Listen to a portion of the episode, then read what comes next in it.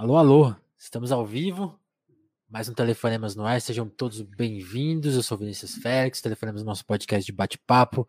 Telefonemas acontece ao vivo no YouTube e na Twitch, ou a qualquer momento aí no seu tocador de podcast, ou a qualquer momento também na Twitch no YouTube, que a gente faz as gravações ao vivo, então tem esse detalhe.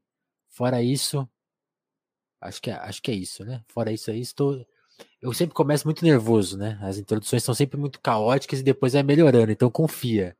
Confia que vai melhorando, ele vai parando de gaguejar, vai tudo funcionando. Hoje, para variar, convidado super especial aqui.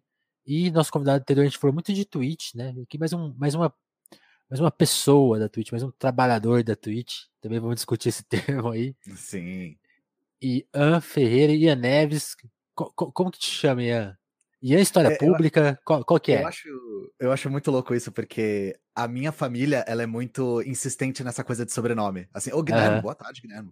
Guilherme tá sempre lá na, na nossa comunidade também. E aí? É, o meu avô falava, é Ferreira Neves, não pode separar os nomes, porque é a honra da família do patriarcado, sabe? E eu, tipo, eu nunca gostei muito do, do jeito que fica o N com N no Ian Neves, sabe? Eu uhum. sempre achei que ficou uma cacofonia meio esquisita. Dá uma dobrada, né? É, só que, sei lá, aí quando você é, coloca assinaturas digitais, ele pega o seu último nome. Então eu fico tipo, ah, meu, tanto faz, quer saber? Não tô nem aí, sabe? Os dois funcionam. Eu, pra desonra do meu avô, eu separo os nomes, assim. Que tristeza. Também pode ser senhor pública, né? Como o Guilherme senhor tá falando. Senhor pública, é verdade, tem essa. conta isso um pouco, Ian, porque a gente já teve aqui, para quem lembra aí no Telefonemas, o Caio. O Caio agora não tá mais no História, mas por muito tempo ele foi parte do História Pública, inclusive Fiquei sabendo esses dias, nem tava sabendo. E... Então eu posso aproveitar para. Ah, desculpa te cortar. Não, não, conta aí. O que, que aconteceu? Não, já, pra... já, chega na polêmica, então. É, para falar sobre a, a, como a gente concebeu o canal, né? Então, Sim. oi, gente, eu sou o Ian, é, Ferreira ou Ian Neves, né? É, eu sou historiador de formação, sou professor de história e sou criador de conteúdo na Twitch. Então, como foi essa história toda, né? É, aqui no Telefonemas já, no Telefonemas 171, eu nunca vou esquecer o, o, número do episódio. É verdade. O meu amigo Caio participou, né? E ele fazia parte do canal até pouco tempo atrás. Então, qual foi a questão? Eu e o Caio somos amigos de adolescência, nós nos conhecemos na escola. Uhum. E a gente sempre quis criar conteúdo na internet porque a gente é cria da internet, como bons millennials, né? A gente sempre se alimentou muito de, de YouTube, muito de das redes sociais que nasciam e morriam assim de maneira periódica. E a gente sempre teve muita vontade de fazer o mesmo. Então, nossos primeiros experimentos foram, tipo, jogando videogame, dando risada, fazendo gameplay, essas coisas que a gente sempre gostou muito. Uhum. Só que aí o que aconteceu foi que durante a pandemia, eu e o Caio perdemos os nossos, nossos empregos no mesmo mês. Então a gente Caramba. se viu desempregado junto, a gente falou, cara, bora fazer o que a gente sempre quis fazer, vamos criar conteúdo pra internet. Ele estava formado em história, eu me formei em história também, nós nos formamos na mesma coisa, né?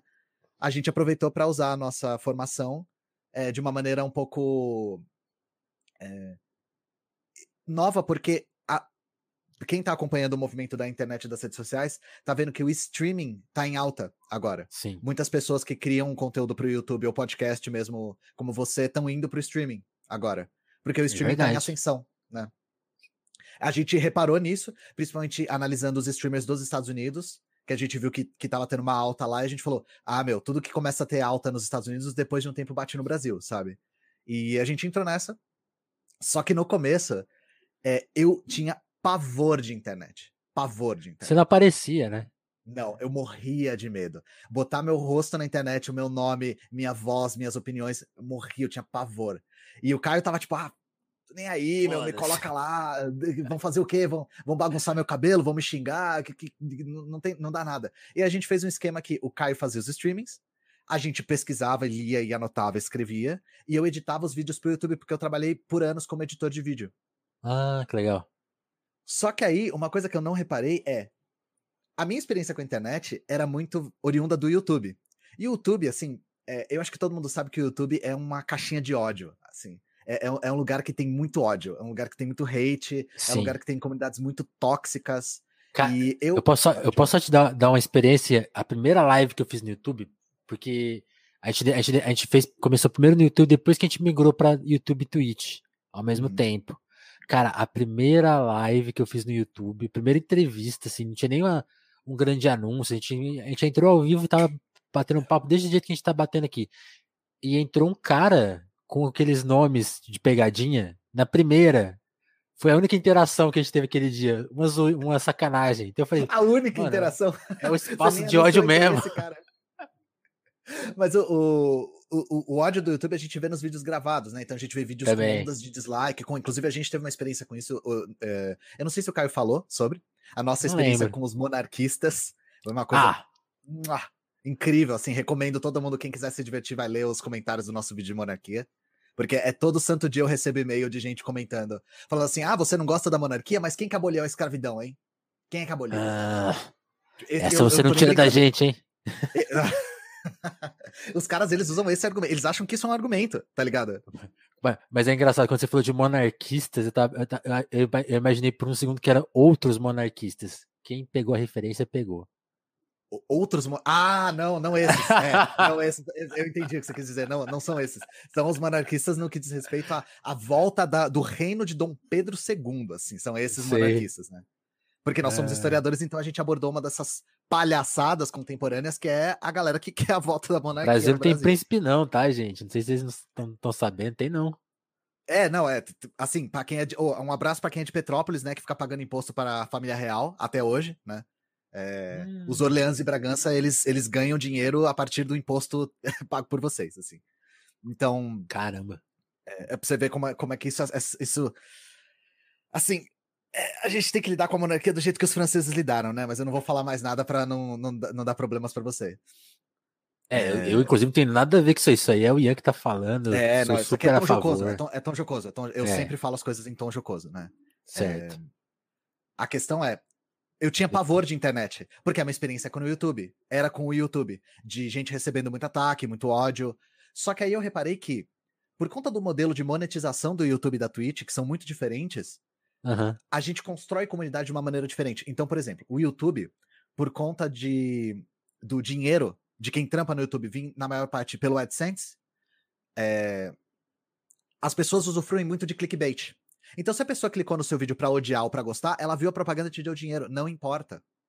Acabou o modelo ali, né? de monetização do YouTube é assim. Então ele fomenta discórdia, ele fomenta treta, ele fomenta polêmica, ele fomenta essas coisas. Na Twitch, a maior parte do nosso dinheiro vem de doações voluntárias. Então a gente realmente tem que se conectar muito com a audiência para conseguir ganhar um dinheiro. Se chegar um cara com esses nomes de pegadinha, se chegar alguém zoando, a gente bane, a gente não tem nada a ganhar com o cara o número dele seguindo não traz nada, ele no chat não traz nada. Então, aos poucos, a gente foi construindo a nossa comunidade, uma comunidade muito receptiva, muito amorosa, muito alinhada com a gente politicamente. E eu comecei a entrar só por voz, depois o pessoal começou a conversar muito comigo no privado. Eu comecei a me sentir confortável. E aí eu falei, quer saber, YouTube não tá com nada, a gente abandonou o YouTube, foi só pra Twitch. Dobrou o número de lives, eu dividi trabalho com o Caio, a gente começou a construir esse canal. E hoje, é, a gente tá com um canal bastante rentável já. Só que, o Caio passou no mestrado. Ah. O Caio tinha prestado prova de mestrado. E ele passou. E o mestrado é uma paulada, assim, é uma coisa muito puxada. E ele não tava dando conta de fazer o canal e o mestrado.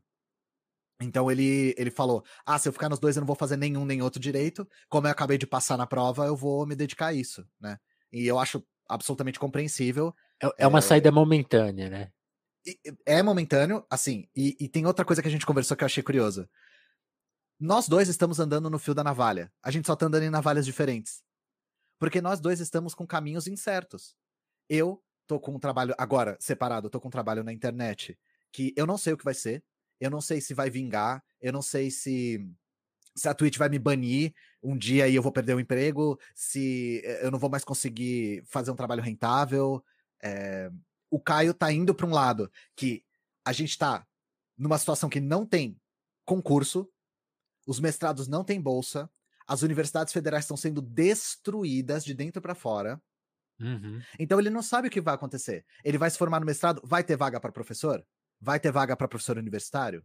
Vai ter vaga para quem trabalhou e tem mestrado na área de história? Não sei, não tem como saber. Então a gente gosta de dizer que a gente tá, a gente escolheu navalhas diferentes para andar em cima, sabe? Mas é quase a mesma coisa, né? A, a segurança, a segurança é, é totalmente relativa, né? Talvez de fora a gente fala, não, mestrado é muito mais Cara, não é. seguro que ser streamer. Streamer é uma coisa é. de jovem vagabundo, do que nada. Porra, é, falando sobre isso, né? Inclusive. Pô, a... já, já, já versa aí sobre isso, por favor. Aliás, só, só uma coisa. O meu som tá saindo pelo microfone, né? Ele tá, tá saindo pelo... Acho, acho que sim. Tá, dá, dá uma... tá, tá, tá, tá. Deu, ah, deu uma boa distanciada é só... agora. É só porque às vezes ele capta pela webcam e eu não reparo. É só. E aí, e aí ninguém me avisa, né? Então fica um som de cozinha, sabe?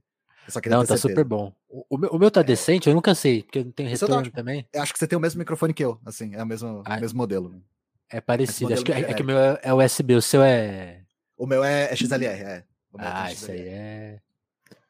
É, Mas é... é acima, é acima. Tá rico, é, tá rico, aqui... tá ficando rico fazendo stream. Não, obrigado pelas doações da galera que atingiu a meta do cabo XLR aqui no meu Aê. microfone. Porque tudo, todo o equipamento que eu comprei foi oriundo de doações. Isso é, uma, inclusive, é um sucesso que a gente teve. Inclusive, isso aqui é uma doação do meu primo Matheus. Eu sempre sou muito grato, porque o Matheus elevou o padrão de áudio dos podcasts. Eu gravava podcast com áudio da, da, do notebook.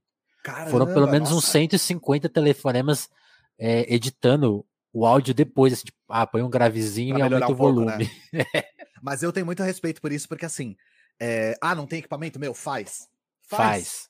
O Whindersson colocava a câmera zoada dele em cima da caixa de sapato e é o maior youtuber do Brasil hoje. Então, mano, faz, Só. cara, faz, sabe? Eu também fazia com microfone ruim, com câmera de celular e tal, e botei meta de doação, demorou um mês, dois meses, três meses, consegui, comprei, assim, tô, tô no zero a zero por enquanto com questão de gasto com o canal, pelo menos, né? Foi a primeira vitória que a gente teve. Mas aí. Mas a, gente, agora... a gente vai falar de vagabundice e streamer. Vagabundice, sim. Porque assim. É... O pau tá torando. Né? Eu posso, eu posso falar o pau torando no seu, no seu podcast? Acho que pode, vamos ver. Acho que pode. vamos ver o que acontece. Eu, eu não quero é, é, elevar a classificação indicativa do seu podcast. É, não, aqui, é, aqui é família. A minha família, avó família. escuta, minha mãe, então você maneira então, aí. É, é, está rolando. Não, fica à vontade, tô brincando. está, está rolando um, um fuzuê, está rolando um rally rola é, nas redes sociais por conta da Twitch, né? Uhum. Porque para quem não sabe, quem não acompanha os trâmites da Twitch, a Twitch teve uma mudança bastante grande para nós, streamers brasileiros, recentemente, que foi a localização da moeda dos subs. Então, a Twitch tem duas formas de remuneração é, para os streamers de maneira direta, através dos uhum. mecanismos da Twitch ela tem os subscribers, né? E ela tem os bits. Eu tô desconsiderando por enquanto a propaganda, que é muito semelhante ao modelo do YouTube. Para a maior parte dos streamers, por conta da, da dinâmica da Twitch, as propagandas não são tão relevantes para remuneração.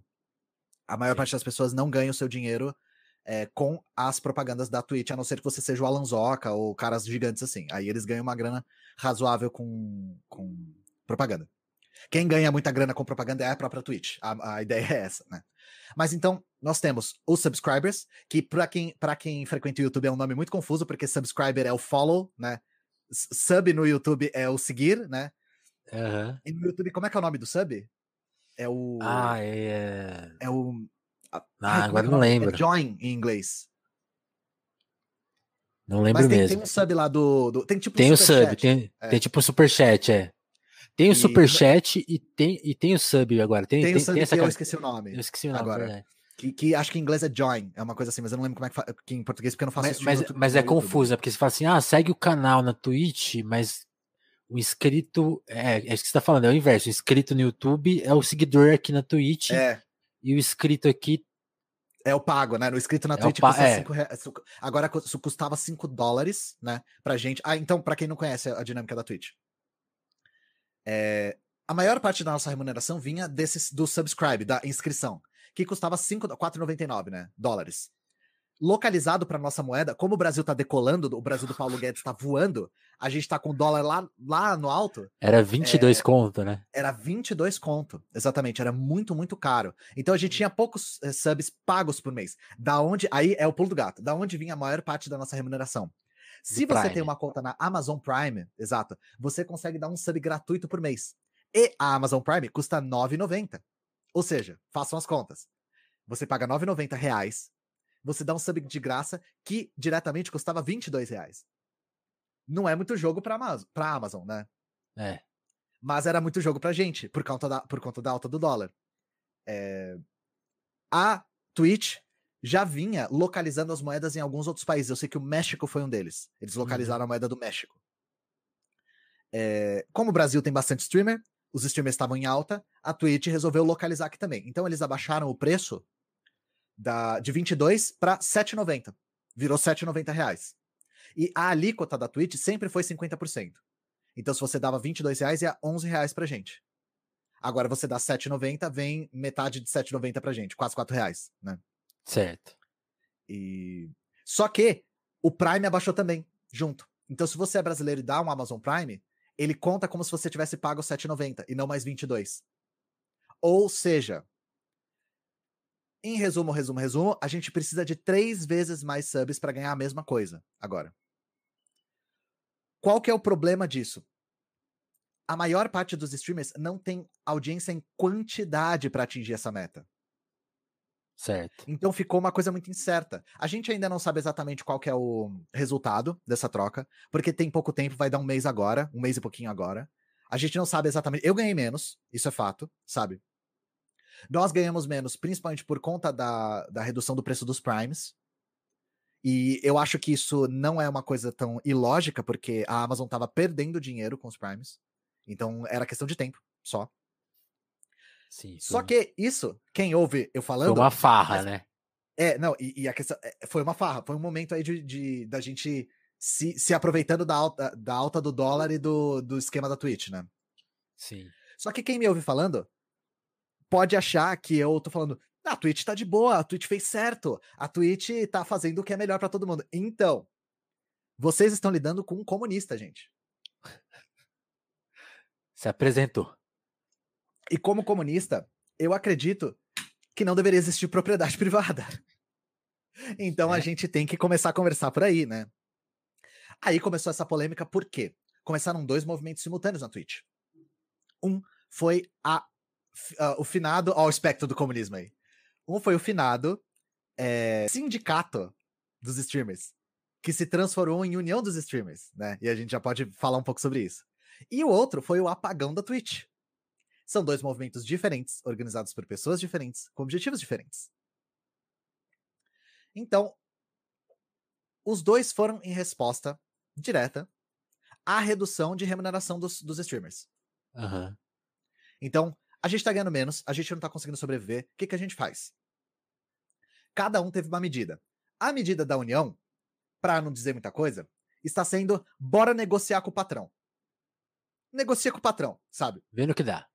Vendo o que dá. Nem esquerda nem direita. A gente não bota o nome de sindicato porque sindicato é, é remete muito à, à, esquerda, é união, a gente quer dialogar, a gente é parceiro da Twitch, etc, etc.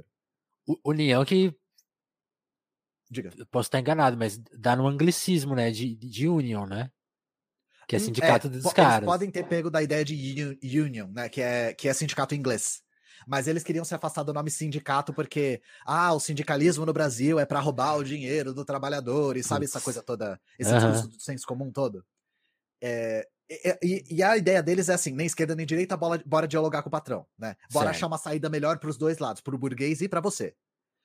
O apagão é muito diferente, né? O apagão é feito por comunistas e anarquistas. Então, assim, nós vamos pressionar a Twitch a dar uma resposta. A ideia deles foi fazer uma espécie de greve na Twitch. Uhum. Então, são medidas diferentes, com saídas diferentes. A galera, de um lado, ficou chamando o outro de radical demais. É... A galera daqui chamou o outro de lá de querer negociar com o patrão de, de pelego, de sabe, é, alienado, sem consciência de classe. Então as coisas estão um pouco abrasivas, por enquanto, né? Mas a realidade é que a gente realmente tem que se mobilizar para debater a remuneração da Twitch e o trabalho na Twitch, porque nós somos, grosso modo, parte de uma categoria de trabalho que se chama, que, que alguns teóricos chamam de precariado, que é algo que está, é uma subcategoria do proletariado, digamos assim. Sim. O precariado é uma categoria que surgiu na Itália, com o São Precário, né? Que são esses trabalhos uberizados, que vocês conhecem muito bem.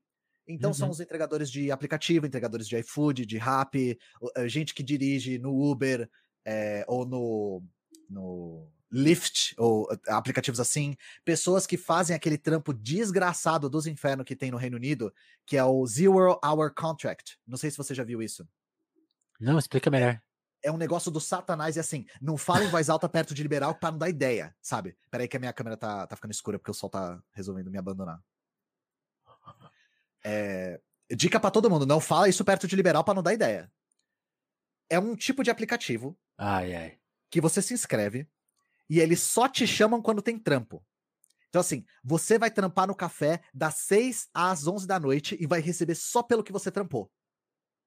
Então, às vezes, você fica dias sem trabalhar, trabalha só num horário, ou trabalha vários horários seguidos e você só recebe pelo que você trampou. Por isso que é zero hour se, contract. Ele se você foi no banheiro, tá, tá, não tá descontando. É, é, não, não é tão extremo assim, porque não, não chega a ser que nem a Amazon, né? Do, do, dos caras pegando infecção urinária, né? Dei Mas mais ideia. ideia é diminuir o máximo possível o trabalho é, improdutivo. O máximo possível. Você só recebe exatamente pelo que você trampa. Essa coisa do trabalho intermitente no Brasil é meio isso já, né? Mas não existe um sistema específico para tornar o trabalho consistentemente intermitente, se é que você me entende. Saquei, saquei. É, é, porque esse Zero Hour Contract, ele consegue fazer com que trabalhos de outros tipos de serviço fiquem intermitentes. Saquei. Então a gente conhece o trabalho intermitente como o serviço de transportes, por exemplo, da Uber, ou serviço de entregas. Isso faz com que barista, eu sei que tem muito barista que faz isso. Gente que trabalha em café fica intermitente. O que é uma coisa que você não espera. Se você vai no Starbucks, você imagina que a pessoa que está te, te atendendo é contratada pelo Starbucks. No, no, no, Reino Unido tem muitos cafés que não. A pessoa tá lá meio de Uber. Ela atendeu ao pedido do aplicativo para fazer um serviço temporário e ela só vai receber pelo que ela fez. Não foi chamada pau no seu gato. Você não trabalha e não recebe, sabe? Então é a maneira de precarizar o máximo possível, sem vínculo trabalha, é, trabalhístico, é, sem vínculo empregatício, né? Para usar uma palavra que existe, sem uhum. é, responsabilidade social, sem nenhum tipo de garantia. Ficou doente e se ferrou, é, não tem férias, não tem décimo terceiro, não tem plano de saúde. É precarização completa. É trabalho sem nenhum tipo de estabilidade. E assim, foi o que eu falei. Eu dou graças a Deus que por enquanto os liberal não tiveram essa ideia no Brasil, porque essa droga pega sabe? Então não falem isso perto de liberal. Você tem um primo liberal que usa sapatênis, anda de patinete elétrico, vai na Faria Lima, não fala para ele, não dá ideia, que o cara vai fazer uma startup. Cuidado com isso, tá? Mas é isso, uh, a gente defende muito como comunistas que que a Twitch é um trabalho precarizado, de precariado, porque Sim. ela é muito semelhante em aspectos trabalhísticos, né? É, realmente não sei se essa palavra existe, mas acho que vocês me entenderam.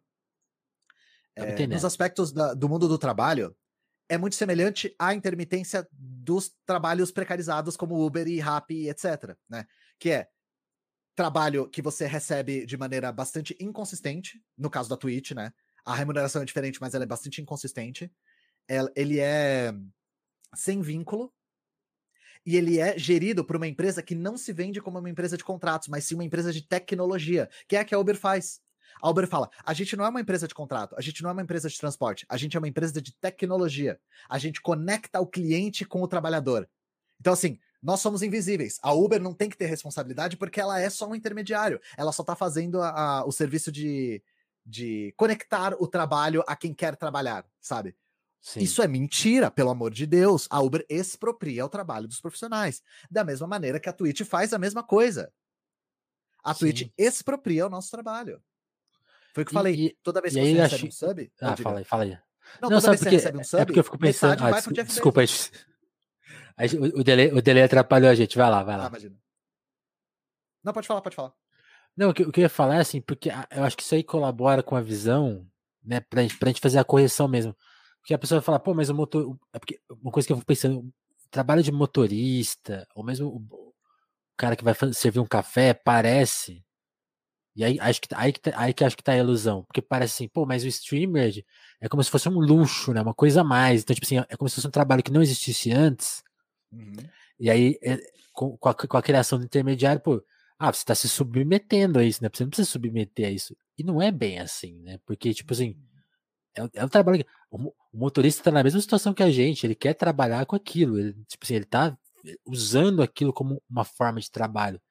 Ele, ele não é um taxista, ou ele não é independente, ou você não tem o seu canal de televisão e não tá dando aula, sei lá, para milhões de pessoas, não é porque você quer, é porque você, é, sabe, a gente encontra os limites e trabalha a partir deles, né? Então, a, a Twitch é um, é um limite, porque as pessoas estão aqui assistindo, assim, eu vou falar com elas aonde? Num, numa rede de, de streaming que não tem ninguém?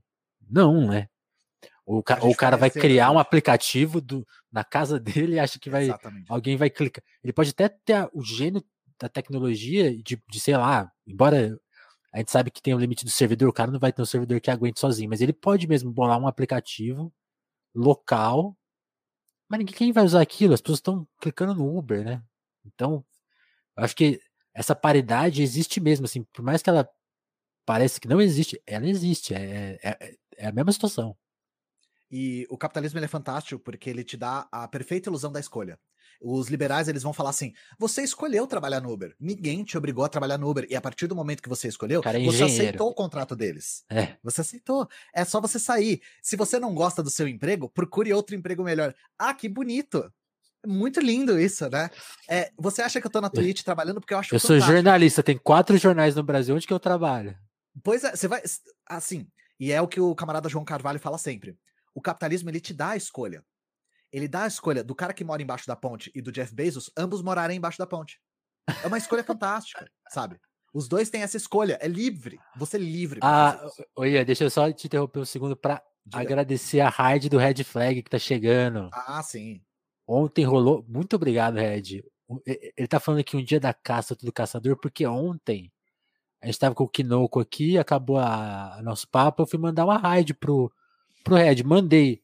A gente chegou lá e ele tava tentando mandar uma pra gente. ah, então, é, foi... ativou a carta armadilha do Yu-Gi-Oh, né? É, foi uma raid reversa. Então hoje ele está dando troco. Sejam muito bem-vindos, cara. Esse aqui é o Telefonemas, é o meu podcast de entrevista. Eu imagino que vocês conheçam muito bem esse cara que tá aqui do meu lado, o Ian. Tá sendo convidado de hoje, então sigam a gente. Se quiser chegar com. A gente tá falando de Twitch aqui, de Prime, de inscrição. Então, se vocês quiserem testar os botões, Testem hum. hoje aí, ó, inscrição. Escorrega tá o Prime aí pra ver se tá funcionando. É, tá tudo funcionando. Pode testar com a gente. A gente tava vamos, falando sobre. Vamos seguir o papo, trabalho... ó, continue. É, a gente tava falando sobre como nós somos precarizados e como o nosso trabalho é semelhante ao Uber, né? Que é coisa que vocês todos têm muita familiaridade. E. Onde a gente tava mesmo? Ah, eu tava falando que. Tava falando, tava falando da falsa quanto... ilusão da escolha, é. né? Tipo, ah, não, todo mundo pode ser bilionário. Não, eu tava, eu tava é, falando da, da frase fantástica do João Carvalho, que é tanto Jeff Bezos quanto o cara que mora embaixo da ponte tem a liberdade de morar embaixo da ponte, né? Porque uhum. os liberais, eles têm usado muito esse discurso com a gente quando a gente começou a criticar a Twitch, que é, você escolheu estar tá na Twitch. Você tá na Twitch porque você quer. Você pode sair e procurar outro emprego a hora que você quiser. Ora, bolas! O meu caso, eu sei que não é único. Eu perdi o meu emprego. Eu comecei a trabalhar na Twitch porque eu não queria sair para procurar emprego e arriscar morrer de Covid-19. Foi Sim. uma maneira que eu, que eu encontrei de exercer a minha profissão de historiador, de professor de história, sem arriscar a minha vida. Então, assim, eu não faço streaming por paixão do meu coração e por ímpeto de, de querer me conectar assim com a Amazon de maneira, nossa, eu acredito muito nesse projeto. Eu faço porque eu preciso. Eu gosto também, claro que eu não ia me submeter a um trabalho que eu detesto. Uhum.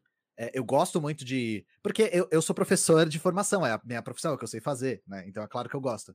Mas assim, eu estou sempre do lado de quem trabalha. Eu acho que em todo trabalho, os trabalhadores têm que se unir e têm que reivindicar os seus direitos. Eu acho que agora as pessoas estão reparando que a luta de classes, a boa e velha, está chegando na Twitch. Chegando muito tarde, mas está chegando. E o que eu acho que foi muito positivo do apagão da Twitch é que ela que botou muita lenha na, na fogueira da, da discussão. E uma dessas discussões foi esse, essa horda de liberais vindo, chamando a gente de mimado, chamando a gente de privilegiado, falando que a gente escolheu estar tá aqui, se não quiser estar tá aqui, vai para outro lugar. Ora, bolas, você já conseguiu delinear muito bem. Eu sou streamer, eu vou para outra plataforma, beleza. Todo mundo tá na Twitch.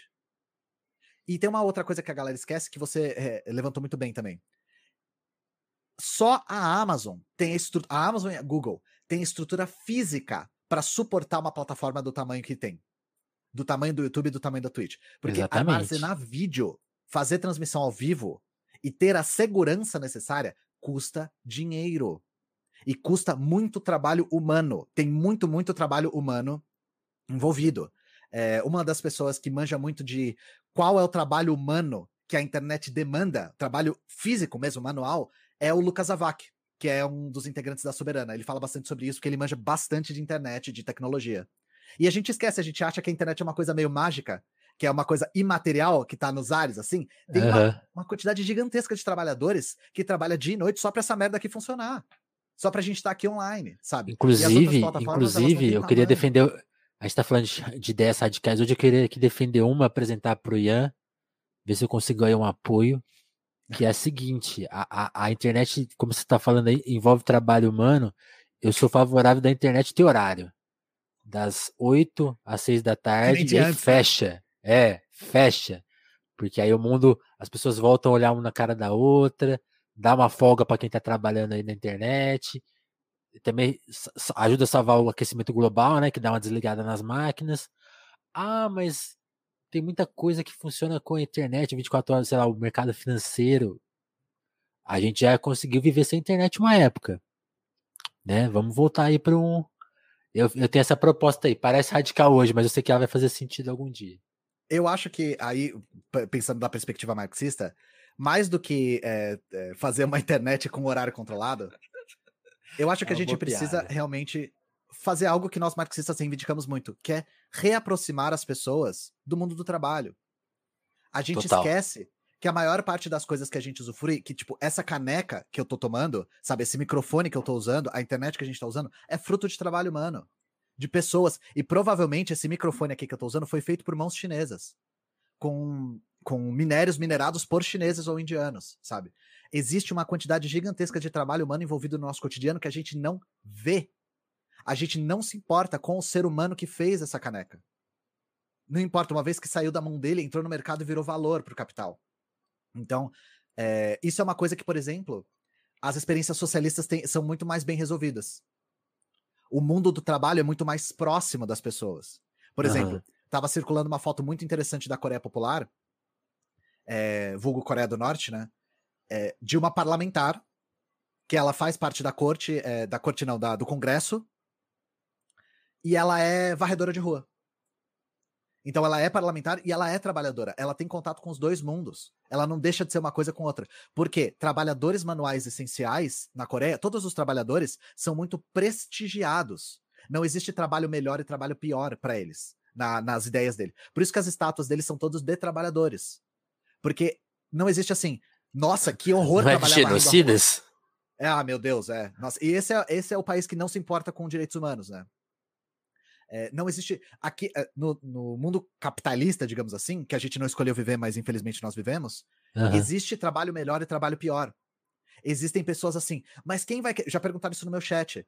Pô, mas numa sociedade socialista, quem vai querer ficar varrendo rua? Quem vai ficar querendo coletar lixo? Pelo amor de Deus, cara.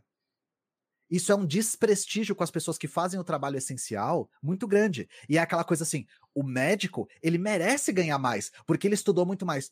Meu, o cara para ser médico e para ele estar tá estudando mais, tinha gente que cozinhava para ele, tinha gente que varria o chão dele, tinha gente que coletava o lixo dele, tinha gente que fazia a manutenção da casa dele. Tem uma quantidade de trabalho em volta da possibilidade dele estudar para ser médico enorme que a gente não vê, porque nós estamos distantes do mundo do trabalho, principalmente do trabalho manual.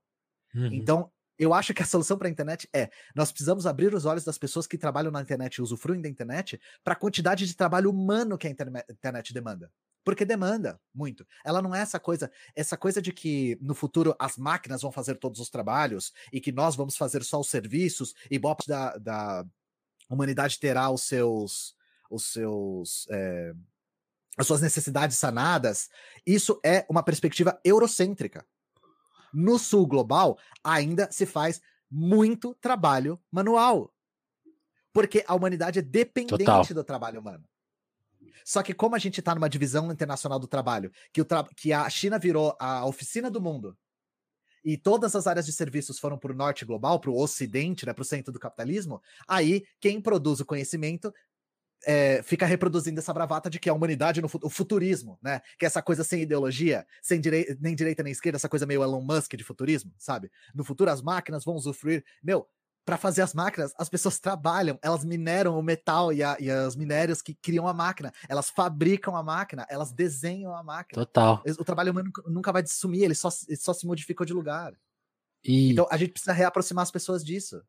Muito, né? E, e uma, acho uma, uma coisa que, pra, pra, na minha opinião, prova esse seu argumento é que 600 mil mortos no Brasil não é um choque pro resto do mundo, porque o mundo não se importa.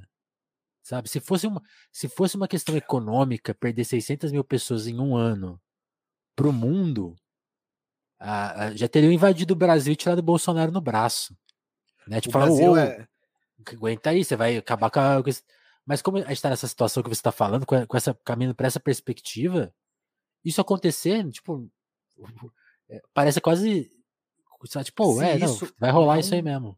É, se isso não impacta o capital de maneira direta, não é uma questão de controvérsia. Exato. É uma questão de ocasionalidade. Aconteceu, é que nem o Bolsonaro vive dizendo, nossa, tem uns que pega de jeito, né? Que nem ele ficou sabendo que alguma conhecida, uma, tipo uma sobrinha de um amigo dele morreu, jovem, não tinha comorbidade, e a resposta dele foi, pô, alguns pega de jeito mesmo, né? Foda, man, se você conhecer alguém que seja presidente da república e possa fazer alguma coisa, me avisa, né? Porque eu não tô sabendo de algum presidente da República aí, não. Não, não conheço nenhum, né? E é isso. Uh, o Brasil, por exemplo. O tio, é um o tio país... Antônio lembrou de Slave New World. Grande, grande música aí. Ouçam Sepultura. Slave New World, é. é o. Você é metaleiro, é um país... Eu gosto muito de metal. Eu gosto bastante. É. Mas eu, eu gosto bastante de trash, assim. Eu gosto de Metallica, eu gosto de Megadeth, eu gosto de Anthrax. Boa, boa. Eu gosto de Slayer, eu gosto. Eu sei que tem muitos nazistas nesse meio, tá? Eu sei que tem, mas assim, se a gente for ficar olhando de perto todos os nossos ídolos, a gente não tem ídolo nenhum. Então, é, não conheça seus ídolos, é a minha dica de hoje. É... Fique com essa, realmente. Não conheça seus ídolos, é. é e, e, você tem todo o direito de gostar de arte de gente cuzona. Você tem todo o direito. Por, por perdão da palavra. Gente babaca, gente estúpida. Né? É... Boa. O Brasil é um país pós-industrial. A gente está se desindustrializando paulatinamente. Por quê? Porque o Brasil tem um modelo de exportação de ah, insumos primários. Então, nós exportamos metal, ferro, minério de ferro, sobretudo, petróleo e soja. Esse é o bastião das nossas exportações. Então, assim, a maior parte dos brasileiros trabalha na área de serviços. Uma das profissões mais comuns dos brasileiros é motorista de caminhão. Para quê? Para transportar ferro e soja e milho. Então, a gente está se afastando cada vez mais desse universo do trabalho produtivo e da produção material e não da produção imaterial, porque o trabalho é, de serviços faz, faz uma produção imaterial. Né? Então, a gente também, por ser periferia do capitalismo, a gente se sente também fazendo parte desse mundo que não terá mais trabalho manual. Mas só a puta de uma falácia.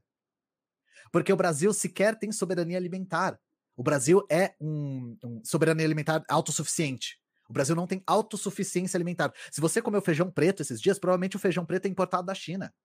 A gente não produz é, alimentos básicos para nós mesmos. Caralho. Porque o Brasil é um país rentista. A gente exporta e compra o resto. E a gente não investiu numa política de indústria, de manufatura, de, sobre, de soberania de insumos básicos. A gente importa tudo. Porque senão é o modelo do capitalismo brasileiro. Por isso que alguns é, é, analistas dizem que o Brasil sequer tem burguesia formada. O Brasil é um país ainda aristocrático. O Brasil tem direitos feudais praticamente ainda. Para alguns analistas, tá? Não estou dizendo que eu corroboro 100% com essa tese. Uhum, uhum. Tem argumento. Se tivesse soberania alimentar, a gente não ia Exatamente. ver fome. Se a gente tivesse soberania alimentar, a gente é um dos maiores plantadores de soja do mundo e a, a, o óleo de soja não estaria 12 reais em São Paulo. E o álcool não seria tão caro também, né? A gente também poderia. Exatamente. A Sabe o que é louco? Uma... Eu tava ontem, eu tava de madrugada, eu fiquei trabalhando até mais tarde e fiquei ao invés de dormir, fiquei no YouTube, né? Aí entrei naquele mundo perdido das indicações, aí me apareceu a entrevista de 2002 do Lula. Não, de 2001. Eu acho. Antes, antes dele antes, dele, dele antes dele ser eleito, ele tava na campanha. É que, é que, na, é que na descrição tá 2002, tá errado, alguém tem que corrigir lá. Uhum.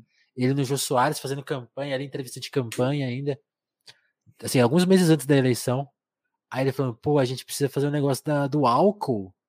E assim, sabe? Aí ele fala pro jogo, sabe por que, que esse negócio não funciona no Brasil? A gente tem essa tecnologia aqui. E sim, às vezes, às vezes falta álcool porque os caras. Porque o preço do açúcar sobe muito. Então fica mais. A gente tem que controlar isso. Então, tipo assim, é, tem 20 anos essa discussão Olha o, pre... Olha o preço do álcool como que tá hoje, Sim. né? Tá tipo com... completamente vinculado com a gasolina e a gente não tem benefício nenhum. É, porque e... a gente não tem nenhum tipo de regulação Ninguém tem interesse nisso, né? Exatamente. Não tem, não tem política pública para garantir isso. Porque o capital brasileiro, ele é anárquico. Ele não, ele tá cada vez mais pressionando para ser mais é, desregulamentado. Então, Sim, o MST é o maior produtor de arroz orgânico da América Latina e o arroz está 50 reais, porque o arroz que a gente come não é orgânico. O arroz que a gente come, em boa parte, é importado. Isso é surreal. Tem muito brasileiro que acha que a gente tem uma puta soberania alimentar. Nossa, o Brasil planta pra caramba. E sim, boa parte do que a gente come vem de pequenos produtores, mas em questão de hortaliças. Então, tomate, alface, cenoura, essas coisas sim, vem de muitos pequenos produtores. Mas muitos insumos básicos da nossa alimentação, farinha de trigo, é, arroz, feijão, óleo, essas coisas, vem importado. E isso é, é surpreendente, de verdade. Se sim. no Brasil tivesse uma revolução, por exemplo, é, e o Brasil ficasse fechado do mundo externo, ia ter fome crônica no Brasil. Porque a gente não tem um sistema capaz de, de sustentar a própria demanda interna. O capitalismo brasileiro, ele não se organizou dessa forma, porque o capitalismo, ele não age em função das pessoas, ele age em função de si mesmo. E se não tiver nenhum tipo de política pública, de nenhuma, de nenhuma reivindicação, de, de nenhuma regulação, ele vai continuar agindo em prol de si próprio, não importa o que aconteça, custe o que custar, mesmo que seja 600, milhões, 600 mil vidas. Nossa, eu já Sim. fiz uma projeção é, uma projeção apocalíptica, né? 600 é. mil vidas, gente, desculpa. Nem tem tantos de brasileiro, ainda, ainda. É, pois é. Mas no mundo tem, e assim, né, não não subestimemos a capacidade do mundo de ser é, negligente com uma pandemia global, né? Como já tem sido. Sim. Mas é. Desculpa, eu, eu, divergi muito. É quando, quando o assunto vira capitalismo, Não, mas, a gente vai abrindo. Mas é novas, isso. É... Eu, eu ia até tentar puxar para você falar um pouco da sua formação, porque aí também é interessante. As pessoas estão elogiando aqui o jeito que você explica e tal. é, o que, que veio primeiro, assim, a, a vocação do professor ou a formação política? Ou veio tudo ao mesmo tempo e deu nisso? Então, aí eu vou, vou expor um receio que eu tenho. Eu sempre achei muito esquisito as pessoas é, querendo saber, perguntando da minha vida, sabe? Porque eu fico assim, quem vai querer saber o que, que eu sou, o que, que eu fiz, que, da onde eu vim, sabe? Mas é, é. eu acho que é um tipo de, de reflexo da minha pequena síndrome de impostor, sabe? E certo. se o Marx tinha uma síndrome de impostor, acho que eu também tenho o direito de ter, né? É, eu, a minha primeira faculdade não foi história. Minha primeira faculdade foi cinema. Eu curto muito cinema, sou apaixonado por cinema. Eu fiz ensino técnico na escola, conheci pessoas que trabalhavam com audiovisual. Inclusive, eu falei mais cedo que eu editei vídeo, né, por muitos anos, como trabalho, é por conta disso, né. E aí, quando eu tava na faculdade de cinema, eu comecei a perceber que eu não gostava de fazer cinema. Eu gostava de falar de cinema. Então eu ah. comecei a, a, fazer seminário e eu adorava fazer seminário. Eu pegava o seminário de primeira, assim, eu fazia tudo sozinho. E o pessoal começou a falar: pô, você tem bastante vocação para falar em público, para expor as coisas. E eu sinto que essa minha vocação não é uma vocação, mas é, é prazer mesmo. Porque eu gosto de fazer, eu busco fazer bem. Então certo. eu busquei é, métodos que, que eu gostava de ver, eu tentava reproduzir. Eu pensava, é, aí é uma dica que eu dou para todo mundo, se vocês puderem refletir sobre isso, para quem é, dá aula ou faz streaming mesmo. Eu pensava assim: quais eram os professores que eu mais gostava? Na escola, no cursinho e tal, na faculdade mesmo. O que, que eles fizeram que fez com que eu gostasse tanto da aula? Eu tentava identificar o que, que eles fizeram que eu gostava tanto e tentava repetir. Uhum. Então eu fui agregando dos professores que eu amava os pequenos, os pequenos, é, as, as, nuances, os métodos, os jeitinhos assim, e fui compondo o meu próprio jeito a partir do que eu gostava de ver, né? Então eu, aí eu, eu acabei saindo da faculdade de cinema, porque eu descobri também que eu não tenho vocação para trabalhar em equipe e cinema é, é, um trabalho constante em equipe. Nossa, é muito coletivo, né? É, um negócio, é, é uma forma essa, de arte que precisa de uma Essa coisa, esse filme é desse diretor. Hum, Mentira. Não é bem assim, né? Não, tem uma quantidade gigantesca de pessoas que trabalham por trás e cada um tem o seu papel e o papel. E se um fizer um trabalho ruim, prejudica o projeto inteiro. Assim, é uma coisa que eu não tinha, eu não tinha saúde para isso. E aí eu, eu voltei pro cursinho. E aí no cursinho eu tive um puta professor de história. De um professor de história que eu me apaixonei, assim. E eu falei, cara, é isso. Eu quero ser professor. Eu, eu pensei, eu quero ser professor, eu só não sei do quê. E aí eu tive esse professor de história e falei, é isso, é história. E aí eu entrei na USP, passei na USP é, no vestibular. E, meu. Você lembra o nome dele? Vinícius é o nome dele. O nome oh. dele era Vinícius. É. Professor Vinícius, ele era jovem pra caramba, ele devia ter uns 28, 29. E, cara, ele era fantástico. Tenho vontade de mandar e-mail para ele hoje falar: Meu, você mudou minha vida, assim, sabe? Você. Escreve, você tem coisas que, vale. que, ele falou. Tem coisas que ele falou, foi meu professor no cursinho, né? Mas é, tem coisas que ele falou que eu lembro até hoje, assim, porque ele realmente me, me apresentou a história de uma outra maneira, de uma maneira muito crítica, assim. E eu e ele também fez USP, né? Ele veio do mesmo lugar que eu. E aí eu entrei na USP e acertei em cheio. Me apaixonei pelo curso de História. Usufrui muito academicamente da USP. Eu gosto de falar que a minha experiência na USP foi um 10 acadêmico e um 0 social. Assim, minha vida social na USP foi uma lástima. E... Mas tive uma formação muito competente.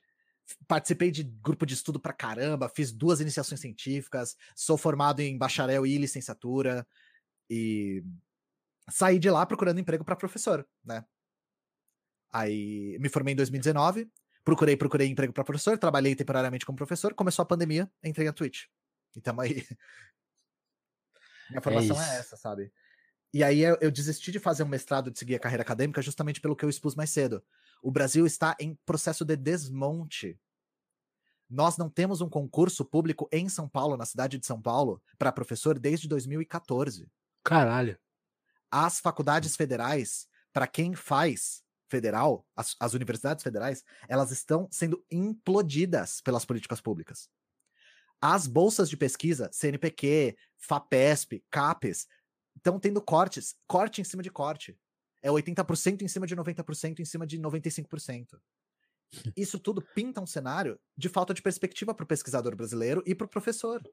Então eu falei, eu, eu, sinto que o mestrado é um desgaste muito grande para um futuro muito incerto, sabe? Isso não é uma crítica à postura do Caio de querer fazer mestrado. É só um tipo de risco que eu, eu foi o que eu falei para você, eu decidi correr. É o que você falou no começo, vocês estão na é. mesma, né? A gente tá em dois fios da navalha. Eu tô correndo o risco de ter uma carreira na internet que pode acabar amanhã. Se a Twitch resolver me banir, se meu público resolver me abandonar, se eu não conseguir mais fazer stream por motivo qualquer, eu fico sem emprego. Se eu ficar doente, né? Se eu precisar sair, não tem garantia, né? Mas é isso, é, é o fio da navalha que eu escolhi. E a gente tá assim, vivendo como a gente consegue. Pelo menos hoje eu posso é, ter um pouco de alívio porque eu tô pagando as minhas contas literalmente com a Twitch, graças uhum. à minha audiência, é, meu público que é muito carinhoso e muito generoso. Aí, aí, mas esse é um privilégio que eu, pouco que eu tenho, né? Porque eu sei que a maior parte dos streamers não tem esse privilégio. Sim, sim. Hum. Eu queria voltar num tópico, sabe? Porque aí a gente pode entrar em outros assuntos, até para não falar só de você, Claro. Uma hora você citou a questão da Coreia, né? Uhum. E, por exemplo, eu, eu, eu não sei muito qual é a minha posição em relação à Coreia, porque, enfim, pode, é, eu, eu, eu, eu acho assim, o, o, tão pouco que a gente sabe sobre. Aí, você pode corrigir minha visão. A gente tem muita pouca informação para avaliar. Eu fico com esse, com esse pensamento, tipo, putz, mas será que é isso mesmo? Será que é isso mesmo? Porque é a mesma forma que eu avalio o Brasil. Será que é isso mesmo? Porque eu, eu, eu leio o jornal brasileiro e, e falo, é, ideologia, é, propaganda, é notícia mentira, então eu fico sempre muito desconfiado. Só que tem uma coisa, eu não, estou criticando a Coreia do Norte, mas eu, até porque, do meu ponto de vista, vai, vai melhorar essa, essa o, que, o que eu quero dizer. Por exemplo, quando a gente vai ver um documentário sobre a Coreia do Norte, por exemplo, o da, o da Globo, tem um da que tem na Globoplay que o jornalista vai até lá, consegue até lá, entrar sim. no país e visita. E aí uma coisa que eu acho muito curiosa, porque assim, muito se diz daquilo que não se diz e muito se diz das perguntas que se faz, né? Então ele vai para a Coreia do Norte e fala assim: "Pô, aqui no hotel só tem um canal de televisão". Aí eu fico pensando, pera. No Brasil tem quantos?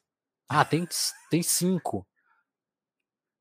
Mas você acha que esse, esse número é razoável? São cinco de quem? Tem, tem um canal do trabalhador? Cada um de uma família. Não tem. É, na, ah, mas tem TV a cabo no Brasil, por liberdade de escolha. Na, na TV a cabo, 40 canais deve ser da Globo, assim. Né? Porque a, ramificou tudo. Aí beleza, aí, aí segue o documentário. Ó, aqui no aqui estão passando perto de uma estrada, os caras estão construindo a estrada aqui. Isso é tudo preso político. E preso no Brasil é o quê? Não é preso político também? Pô, mas o cara é bandido. Pô, mas você, pera, pera aí, então tem que, tu tem que estudar a questão, porque não é assim que se forma a questão da prisão. Prisão é, é outro rolê, não tem a ver com crime. Prisão é, é, é, é, é, um, é quase um substituto do, da escravidão. Assim, se for analisar friamente na história. Né? Então você vai, você vai ver as formas. Ah, mas, então, mas como que lida com a questão criminal? Tem, tem mil jeitos de lidar. E nenhum deles é a prisão. Não dizer, um, de, um deles é, não necessariamente a prisão. Aí eu fico pensando.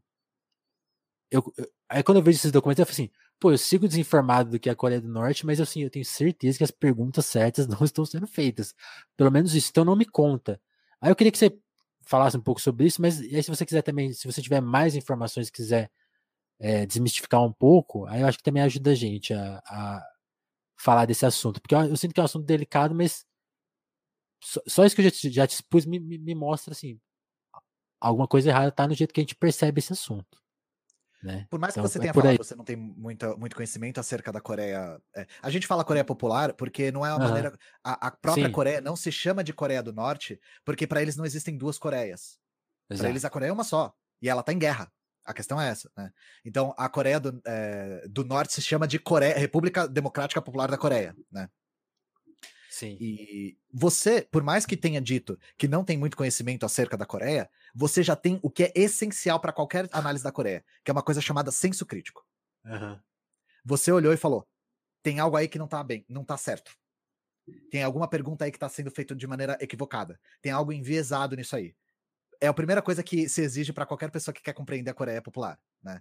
Que é senso crítico. Simples assim. Não escondam o senso crítico de vocês na gaveta quando for falar da Coreia, gostando ou não. Ninguém é obrigado a gostar de nenhum país, tá? Ninguém é, gostado, ninguém é obrigado a gostar de nada. A questão é, não usem senso crítico para uma coisa e não para outra. E é assim, a gente deixa muito explícito, é, é, foi o que eu falei mais cedo também, nós fazemos parte de, uma, de um coletivo na Twitch. A gente pode falar sobre o porquê depois mas nós somos explicitamente marxistas-leninistas. E por que a gente faz questão de falar isso? Porque o marxismo-leninismo é um tipo específico de comunismo. Tem mais de um tipo de comunismo, o marxismo-leninismo é um específico. E qual é um dos, uh, dos pilares do marxismo-leninismo? Nós defendemos todas as experiências do socialismo real. Uhum. Então, a experiência chinesa, russa, soviética no geral, cubana, coreana, vietnamita, é, a gente defende essas experiências. E a Coreia Popular não é diferente. Né? Nós defendemos bastante a experiência socialista da Coreia Popular. Porque existe uma máxima, ela pode estar um pouco exagerada, mas o pior dos socialismos é melhor do que o melhor dos capitalismos. Né? A gente pode entrar nos meandros disso, porque o cap capitalismo necessariamente gera desigualdade e miséria. Ele, é necessário para funcionar. Assim, a questão é essa. Né? Então o capitalismo ele não tem saída, ele não tem perspectiva de não haver pessoas em uma zona de miséria. Seja onde for. Aí a respeito da Coreia. Primeira coisa, direto e reto. Se vocês quiserem informações boas sobre a Coreia, um camarada que faz um trabalho fantástico é o Lucas Rubio. Eu não sei se você conhece ele. Conheço, conheço. O Lucas Rubio é um dos, dos caras que mais tem um trabalho importante, inteligente e muito apurado a respeito da Coreia. E a partir dele, é, vocês encontram muitas fontes para começar a desenvolver esse senso crítico. A questão é a seguinte: a Coreia, ela é o saco de pancada do mundo, por uma série de razões. Primeiro, porque é um país economicamente isolado, na maior parte. Então, não existem é, maneiras de você cortar vínculos econômicos com um país que você não tem vínculos econômicos. Então, se o Brasil lançar notas difamando a Coreia, falando Deus e o diabo, falando que o Kim Jong-un proibiu você de sorrir, proibiu você de virar de costas para a estátua do Kim Il-sung, proibiu você de cortar o cabelo, isso não tem consequência material, porque o Brasil praticamente não tem relações com a Coreia. Então, esse, esse, é um ponto. Esse do corte de cabelo também eu adoro, porque é, é outra pergunta envezada. O, o, eu, tem essa coisa, ah, você só pode ter esses cortes de cabelo aqui. Eu fico pensando assim, e, e, e, e no Brasil você pode ter corte de cabelo. Arrisca ter um corte de cabelo diferente aqui. Ah, mas é, é legal, mas arrisca aí. Pinta seu cabelo mas, de rosa é, e vai pra isso, rua tipo, agora. Pelo amor de Deus, né? Gente, assim, verossimilhança, né? É, não, não pode sorrir, não pode, não pode cortar o cabelo, pelo amor de Deus, né? É, é, é, assim, é uma questão de verossimilhança mesmo. Você acha que um país ia se dar o trabalho de, de ficar proibindo essas coisas? Mas assim, como os países não têm relações comerciais com a Coreia e pouquíssimas relações diplomáticas, eles não têm muito a perder difamando mentiras, né? E tem uma outra questão. A gente tem que sempre lembrar que os Estados Unidos e a Coreia estão em guerra. Até hoje. Os Estados Unidos entrou na Coreia do Sul e está lá até hoje. A Coreia do Sul, ela foi o paralelo 38, que dividiu as Coreias, foi formado pelos Estados Unidos e está de pé até hoje. A Coreia está em armistício, mas não está fora de uma situação de guerra. Então, é, corta o cabelo do jeitinho diferente, você não consegue emprego. Eu que o diga, né, que eu tenho cabelo colorido. É, eu já, já passei por algumas, né? Mas a questão é, o... uma das falácias que eu acho mais, assim, perigosas, e que eu acho que é, é, é falta de senso crítico mesmo. Se pinta muito o Kim, o Kim Jong-un como um maluco obcecado por armas e bombas, né? Então o cara é obcecado por bombas. Obcecado pela bomba atômica. Obcecado por parada militar. Quando teve os tanques soltando fumaça de óleo diesel aqui no Brasil, ficaram, nossa, parece a Coreia. Gente, não precisa gostar da Coreia, você pode odiar o comunismo. A parada militar do Bolsonaro e da Coreia não são a mesma coisa, tá? Não são a mesma coisa. Você pode odiar um e amar o outro, eles não são iguais. Têm funções radicalmente diferentes, tá? Pelo amor de Deus. Qual é a política principal da Coreia depois do fim da União Soviética? Porque o fim da União Soviética desestabilizou muitas experiências socialistas do mundo. Sim, Cuba é um a exemplo. A fome né? crônica da Coreia veio depois do fim da União Soviética. Então a gente vê aquelas coisas do tipo, ah, teve muitos refugiados da Coreia que vieram para o sul porque estavam morrendo de fome. Isso não é mentira. Isso não é mentira. Mas porque a Coreia é um país isolado, que tem que, que os países cortaram relações comerciais e que, depois do fim da União Soviética, não conseguiu resolver um problema de, de crise climática que aconteceu lá nos anos 90. Então teve uma baita de uma enchente lá. Dois anos seguidos teve crise climática. A Coreia Popular tem só 13% de território agricultável, porque ela é uma zona muito montanhosa eles tiveram uma crise alimentar muito séria e morreram pessoas de fome. Isso é fato, isso é fato, de verdade. Só que a questão é, essa fome ela tem contexto. Então essa coisa do, meu Deus, comunismo passar fome, sabe? Colonismo passar fome, como, como a galera fala. É, isso tem um contexto. A Coreia é um país bloqueado. Ela não conseguiu resolver o problema da fome lá, por uma série de questões. E aí, desde o fim da União Soviética, a política que a Coreia adotou é a política Songun, é a estratégia uhum. Sun que é uma política que pode ser resumida como forças militares em primeiro lugar. Qual que é a análise que eles fizeram? Para a Coreia continuar existindo como uma experiência socialista, ela deve ter poderio militar para enfrentar o imperialismo. Deve ter. Porque sem poderio militar, o imperialismo ia terraplanar a Coreia. Em segundos. Assim. Imperialismo leia-se principalmente o ataque dos Estados Unidos, né? Por que, que a Coreia investe Não tanto... podendo ser amado, escolheu ser temida. Exatamente. Então, e assim, eles fizeram a boa e velha arma no diálogo. É, cara, você tem que fazer o que tem que fazer, sabe? Uhum. E a arma do diálogo, a grande, a famosa, bomba atômica. Nossa, eu, eu... Quando o cara faz uma bomba atômica, o cara, quando como diria lá, o choque de cultura, né? O cara traz uma bomba atômica, o outro lado quer logo conversar, né?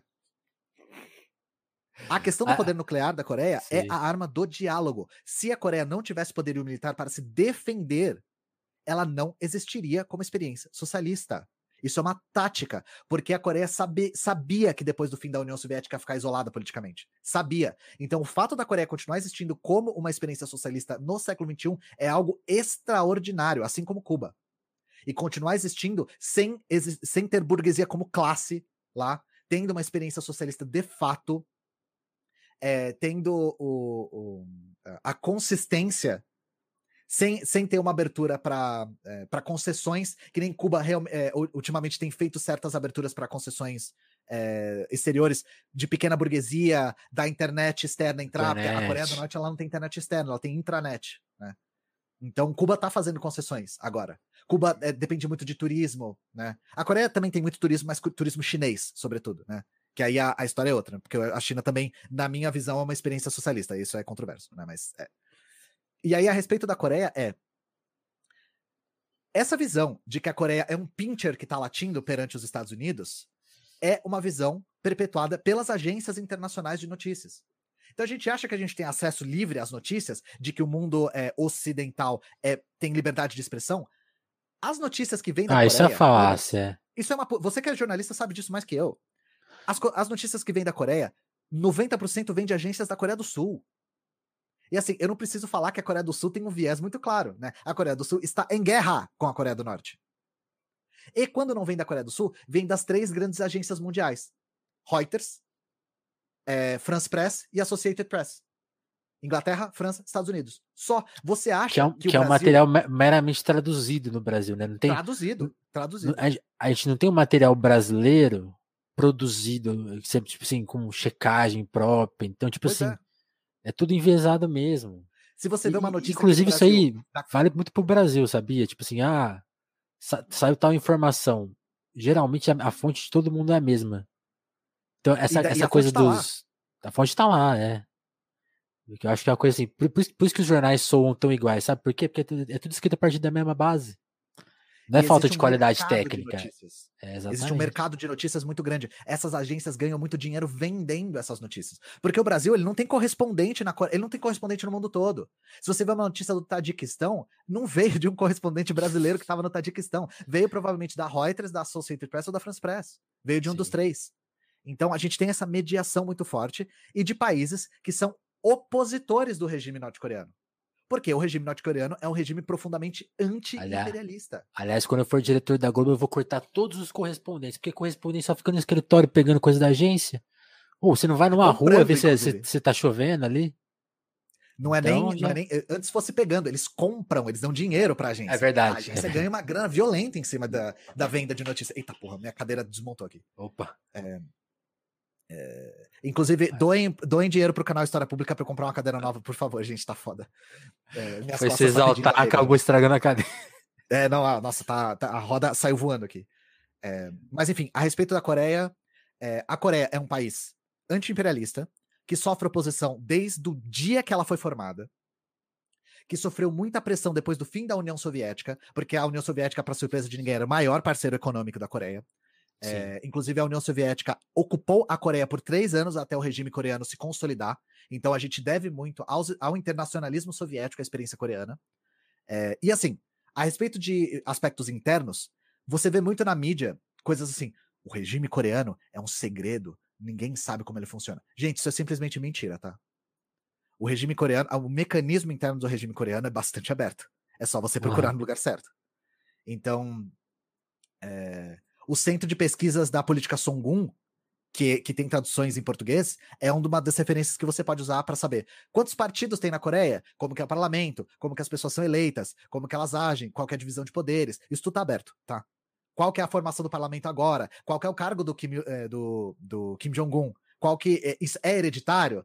Foi o pai dele que indicou ele? Não, não foi. Só tô, só tô é, adiantando. A Coreia é uma monarquia? Ela é, uma, ela é um império? Não, sabe? Então, isso tudo é uma. Assim, não dá para você acusar é, a Coreia de não te dar informações, sendo que você não foi atrás das informações, né? Exatamente. E no Como News, que é um dos quadros que eu mais faço de manhã, a gente sempre, sempre, sempre fala de notícias da Globo, da Folha, do, do Estadão da Coreia, porque é sempre muito engraçado a maneira como eles falam. É sempre muito, tipo. É, é até infantil, sabe? É juvenil. De, de uma questão de falta de senso crítico completo, de irresponsabilidade com as pessoas que moram na Coreia muito grande, sabe? De achar que todo mundo é um bando de, de, robôs alienados pelo sistema e tal, que sofreram uma lavagem cerebral e que seguem sob a opressão da mão de ferro do Kim Jong-un, que mata todos os opositores políticos. Gente, pelo amor de Deus, né? E foi o que você falou, o exemplo das prisões é muito bom, porque. Não, o, Nossa, o exemplo, o exemplo de, de coisa hereditária, o que é o estado de São Paulo? Nossa, e o que é o Brasil, cara? O que são os estados brasileiros? Brasil, exatamente. O que é a família é Collor? Uma, o que é a família Sarney? É uma coisa de, sucessão Deus, né? que, tipo assim, quer criticar o Kim, até, pô, legal, realmente tá. Eu, eu, acho que é uma grande. A gente pode até encarar assim, pô, isso teria coincidência três seguidas, né? Pois o Brasil é igual o que você tá falando, cara. E a questão pô, do. Olha, do, olha a nossa Kim, situação. A questão da família Kim, ela tem muito mais aspectos do que se parece, né? Primeiro, o Kim Il-sung, o, o Kim Jong-il e o Kim Jong-un, eles não ocupam a mesma função. Uhum. Porque o país transformou seu regime com o tempo. Um não indicou o outro, tá? Não tem nenhum documento de um falando, não, tem que ser o meu filho. Eles foram eleitos de maneira pelo partido, mas foram eleitos, como é todo partido comunista. A eleição é, é pelo comitê é central. E eles têm muito prestígio porque eles, é, principalmente o Kim Il-sung, foi o patrono da revolução. Então, assim, não é de se surpreender que a família dele tenha muito prestígio. Porque eles realmente libertaram a Coreia do jugo japonês, que foi de uma brutalidade que eu acho que eu não preciso nem falar, né, gente? É, recentemente teve até a. Que, a que é um sentimento, por exemplo, que existe com o Fidel, né? O Fidel, até nas épocas mais contestadas dele, eu, eu, eu vi isso no, no, no, documentário do. Desses assim, de History Channel da vida, assim. Sim. Mas que era, até, era me pareceu até bastante honesto. E, e eu, gostei, eu gostei muito dessa cena que eles relatam no, no doc, porque para mim é tudo isso que você está falando, assim. Quando eu tava naquela situação, justamente na transição, quando o Gorbachev vai lá e fala, ó, vai acabar a, a, União Soviética, então vocês, se vocês quiserem se desfazer agora, aproveita, porque vai, vai rolar esse bonde. O Fidel fala, não, né? A gente vai, a gente vai continuar. E aí tem muitos protestos, e aí é muito engraçado, porque as pessoas estão protestando contra o, o governo, mas quando ele chega perto das pessoas, automaticamente ele converte. Porque as pessoas lembram, putz, esse cara livrou o país. Putz, então elas começam a aplaudir. É. Porque Não, tem isso, é muito real esse sentimento. Né? Sim. E assim, o Kim Il-sung, ele lutou. Aí, é, posso fazer um jabazinho? Lógico. Eu e o Caio, a gente tem uma live sobre a história da Coreia que a gente falou em bastante detalhe na nossa Twitch. Uhum. É, a história do Kim Il-sung é muito interessante, muito mesmo. Então, é, e da sinergia que, que a Coreia tem com a União Soviética e com a China, é bem interessante mesmo. E a família dele tem muito, muito, muito prestígio. Só que não é uma, um regime hereditário. Não é uma monarquia, sabe? Sabe o que é uma monarquia? A Inglaterra. A Inglaterra é uma monarquia. A Dinamarca é uma monarquia. De fato, né? Sabe? São monarquias. Elogiada no é seriado The Crown. E, e assim, é, a Coreia tem presidente, tá, gente? Eleito. A Coreia tem três partidos principais. Que é um a mais do que os Estados Unidos, tá? Os Estados Unidos tem praticamente dois só. Uhum. E uma coisa para quem fala que a Coreia proíbe o cristianismo. Eu já vi muito isso. Nossa, se você entra na Coreia, você, se você pega com uma Bíblia, você vai para um gulag, eles queimam igrejas. Gente, um dos partidos é o Partido Cristão, que tem representação na Câmara, tá? Tá bom? Então Aí, tá bom. Tá? Não é o comunismo ateu do dedo no cu que, de satanista que mata, mata Jesus, tá? Não é isso. É... Então, assim, busquem saber, temos, temos fontes, afiem o senso crítico de vocês. Não tô pedindo para ninguém gostar da Coreia. Eu tô falando que eu, como marxista-leninista, eu defendo o, a experiência coreana como uma experiência socialista legítima. E para todos os ANCAPs do meu Brasil, sabe qual é um dos únicos países do mundo no qual não se paga imposto? A Coreia. Então, vão pra Coreia que vocês não pagam imposto se vocês acham que imposto é roubo, tá? É, Inclusive, olha lá, olha lá, ficou a mensagem aí, mas melhor impossível. Tô, agora eu comecei a, Hoje tá com muita gente aqui no chat, vou até tentar ler, ó. Não tem esse. É, tem uma galera aqui, 65, né? Caramba, vocês estão participando muito hoje. Eu não consigo concentrar no chat, chat porque eu tenho que concentrar na entrevista, mas tá muito legal os comentários aqui, tá? Vou agradecer todo mundo que tá aí. Aumenta um tiquinho, Ian? Não ah, tem como aumentar. Ah, não, não, acho que. Será que é o. Será que é a imagem ou o volume? Não, a imagem tá igual. É. Só se eu fizer isso aqui com ele, ó. Agora eu tô grande. Mas aqui a gente tenta deixar assim. E é, uma coisa que eu, te, que eu acabei esquecendo de perguntar era do, do funcionamento do canal. Como que você vai tocar agora sozinho? Qual que é o dia a dia? Como Aí que, é que você precisa, você precisa de uma ajuda? Você precisa de um abraço, né? É, o, o, que que rolou? Eu e o Caio, a gente apostou desde cedo muito em, em, muita qualidade e não tanta quantidade, né? Então a gente tem muito esse ímpeto de professor é, de preparo, preparar a aula, assim, de vamos ler o que tem que ler e anotar, escrever e trazer um negócio muito preparado, sabe? E isso dá um trabalho do cacete. A Total. gente gasta muita energia e tempo para ter uma live de duas, três horas, sendo que a Twitch recompensa muito quantidade, né? Então, o que, que eu tô fazendo agora? Eu diminui uma live, a gente fazia quatro por semana, agora eu vou fazer só três. Porque eu não consigo, não dou conta mesmo de, de preparo, de desgaste mental. Porque eu não quero, de maneira nenhuma, abandonar as lives preparadas. Que eu acho que realmente foi o destaque que fez o nosso canal se, se sobressair um pouquinho. Porque, querendo ou não, internet é disputa por espaço. Eu gostaria que não fosse, eu gostaria que tivesse espaço para todos. Mas é disputa pelo espaço, né? Existe um grande grau de sorte, mas existe um grande grau de capacidade de qualidade também. Sim. De então, trabalho, é, né? Existe, muito, existe um grau de trabalho bastante grande. E aí, eu acho que o que fez a nossa nosso público curtir tanto a proposta do nosso canal foi essa proposta de lives preparadas, de, de lives meio aula, mas aula, sempre a gente conversando muito com o chat, respondendo muita, muita pergunta, que é o que a gente gosta. Senão a gente fazia vídeo pro YouTube, sabe? Então agora a dinâmica vai ser: Eu vou continuar fazendo bastante como news, que é o que eu gosto. Eu gosto muito. É, é, cola muita gente, o pessoal se atualiza, a gente conversa bastante. É legal saber. Eu gostaria de assistir. É, a, a, ideia do Como News partiu disso. Eu queria ver alguém comentando notícias, fazendo uma curadoria de notícias, mas que fosse do mesmo espectro político que eu. Então, eu acho que a galera é, se, se identificou nisso, né? Sabe que é esse comunistinho aqui que tá falando, e sabe que eu nunca vou passar pano pra liberal, nunca vou, nunca vou falar, não, mas aí a gente tem que. Tem que é, a burguesia não é tão ruim assim, né? A, a Luísa Trajano é até legal, né? É, você tem que trabalhar. Se você trabalhar muito, você consegue? Não, vocês não vão ver eu falando isso, né? Então, é, relaxem que a, aqui a gente tá do mesmo lado, né? E Boa. eu tô fazendo agora uma dinâmica, aí vou, vou fazer um outro jabazinho, né? Vai lá, por conta vai lá. Da, da desmonetização da Twitch, não desmonetização, mas por conta da monetização nova da Twitch, e que tá ficando cada vez mais difícil a gente se sustentar só pela Twitch, eu fiz um Apoia-se. Então eu tô tentando realmente investir nessa proposta do Apoia-se para quem apoiar lá ter é, muito contato comigo pra gente desenvolver as pautas. Legal. Então eu quero que, o, que a galera sugira pautas, vote nas pautas que eu quero que eu vou que eu vou pesquisar, né? É, a gente debata essas pautas para eu fazer lives futuras, porque eu quero também trazer, eu não quero só trazer o que eu gosto, eu quero trazer o que as pessoas querem ver também. Eu sendo historiador, eu posso usar a minha formação para conseguir trazer isso com um pouco mais de competência. Então a nossa tática, a, a, eu falo nossa ainda porque eu tô muito com o passado ainda na cabeça, né? A minha tática tá sendo essa, fazendo bastante como news regular, porque eu acho que é uma coisa que não demanda tanto preparo, apesar de eu preparar também, eu acordo cedo para separar as notícias, ler elas antes. Né? Sim. Né?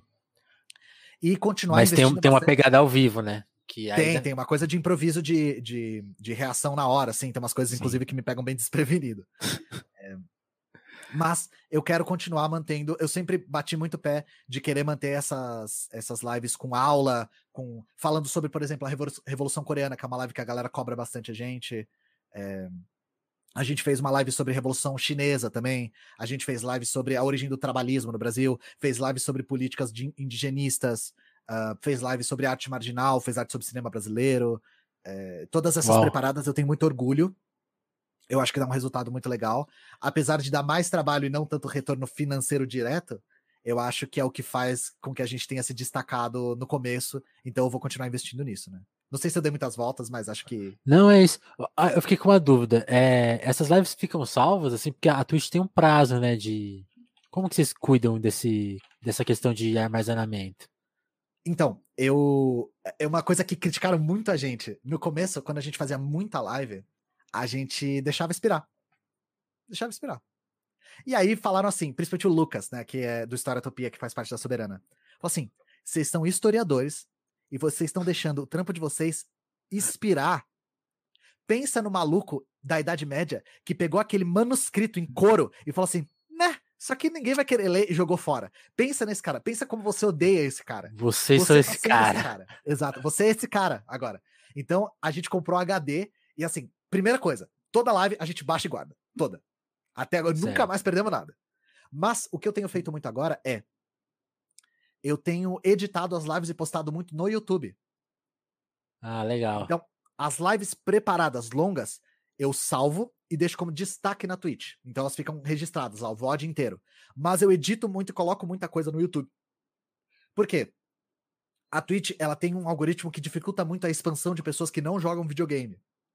A Twitch é uma plataforma que ela foi criada para videogame, ela tem uma dinâmica muito boa para videogame, ela separa por tag, por tema e tal. Se você gosta de assistir um jogo, ela te manda outras pessoas que jogam o mesmo jogo. Só que para quem não faz esse tipo de conteúdo, para quem faz conteúdo é, que não envolve videogame, a gente cai no balaio do just chatting, né? Do só na conversa. E aí Sim. tem de tudo, tem gente é, seminua é, na banheira e tem gente falando de história e tem gente e tem reaça reagindo a vídeo do Brasil é uma Paralelo. Competição sabe? complicada, né? Então para crescer a nossa audiência, para qualquer pessoa, e esse é, uma, é, um conselho que eu dou para todo mundo, a gente precisa desenvolver o nosso trabalho em outras redes sociais. E a rede social de escolha para mim é o YouTube. Uma que eu tô pretendendo é trabalhar, se eu conseguir atingir a meta lá no Apoia-se, é o TikTok. Porque eu acho que Legal. o TikTok é uma das redes que tá em ascensão e tem muita gente de esquerda no TikTok. Tem, tem uma galera marxista-leninista, assim, que trampa bem no TikTok. E tem muito contato com a geração nova, né? A geração Z agora. Então Essa é uma geração... coisa que eu tô. Que eu tô. A geração. A geração do, dos cringe, né? A geração. É. Que chama a gente o de cringe. telefonemas é cringe, é. É cringe, é Nem- cringe. é. Eu, eu entrei no TikTok e fiquei 15 minutos, assim, é, deletei do meu celular, porque eu falei, é, realmente chegou. Você sentiu cringe, né? No, Totalmente. no Eu fiquei. A única coisa que eu fiquei fascinado é que, com aquele editor de vídeo. Aquilo lá realmente é um. Eu, eu, É eu fiz um vídeo. né? Eu, eu fiz um vídeo que eu fiquei. ah, Falei, caramba, eu sou muito talentoso. Porque era, era um corte do, do telefonema, assim, com. com era uma fala da Dimitra. Super. com- na hora que ela dava uma gaguejadinha, eu, eu fiz um- um- uma falhazinha. Eu fiquei, nossa, me fiquei me sentindo editor de vídeo. Uma coisa que deu- levaria horas para fazer na- no braço. Você faz aqui, ó. Segura. Ele tem um solta, algoritmo muito bom, é. Segura, E- solta. Mas, aí, eu mas eu, eu não consegui continuar por lá, assim, fiquei meio. O TikTok tem uns números muito bizarros, assim, que você faz no TikTok, aí você vê, ah, esse vídeo tem 50 views, 100 views, aí você vê um tem 30 mil, aí você fica, que, que, de, onde, de onde vocês vieram, sabe? O que, que vocês estão falando? De onde vieram 30 mil pessoas, de repente? Ele tem um, um negócio de te manter lá e mostrar um vídeo depois do outro, assim. E é uma coisa que, porra, eu tô trabalhando com internet, não posso ignorar as novas redes sociais, por mais que eu olhe a geração Z e fique assim, dancinha, sabe? É, Se alguém quiser fazer o TikTok do telefone, mas eu autorizo. Mas eu, eu não dou conta de gerenciar. Pois é. É muita coisa pra gente gerir sozinho, né? Eu faço É. tudo sozinho. Toda a arte do canal eu geri sozinho. Todo o branding do canal eu geri sozinho. Ó, entrei em modo paulistano da Faria Lima agora, né? Todo o branding, o networking, o marketing, o, o, o mindset, eu fui tudo, tudo eu fiz sozinho.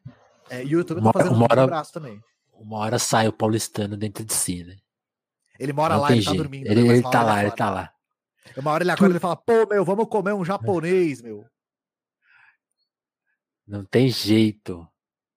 Eu, eu, eu tô, como, como eu tô no interior há bastante tempo, aí eu já consegui esconder assim o meu, mas. Então. Acaba, acaba aparecendo outras coisas, mas eu, eu sei que ele mora lá também. Não, Gente, eu, também- preciso. Fala aí. Não, não, eu também. é, é, eu, eu cresci na Grande São Paulo, então eu tinha um sotaque parecido com o seu, que era da porta porteira, sabe? Porta porteira, eu- exatamente. Eu, eu, Uma, uma, uma vez eu tava em Paraty, assim, num, num, num, num, nav- num na- navio, num barco. E, pô, gente, sabe, aquele, sabe aquela coisa cosmopolita, assim, gente do mundo inteiro, gringos, cariocas, gente do Brasil. Eu soltei um porta lá tão. Parou a festa, assim, todo mundo. Nossa!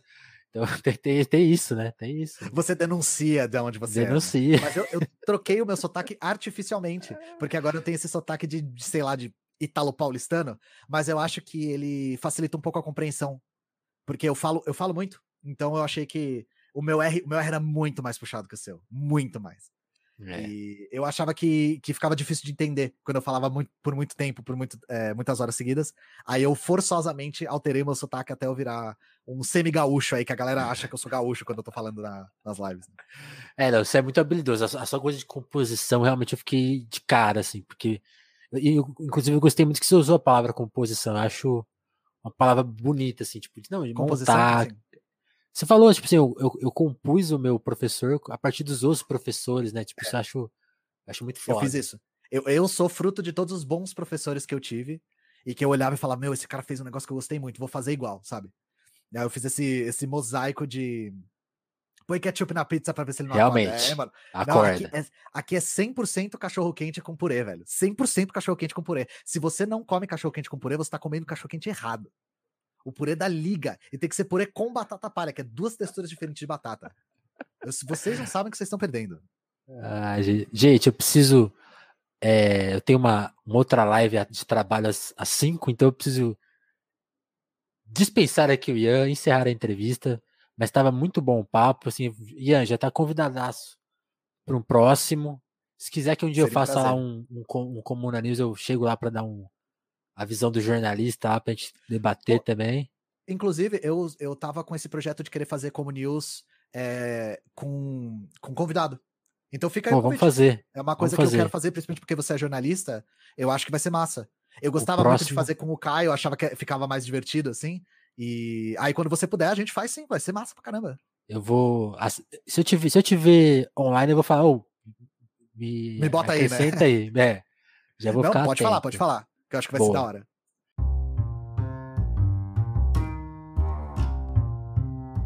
Eu vou aproveitar também, antes da gente encerrar aqui esse episódio, para fazer. O Ian falou que tá com Apoia-se, o Telefonemas também acredita no Apoia-se.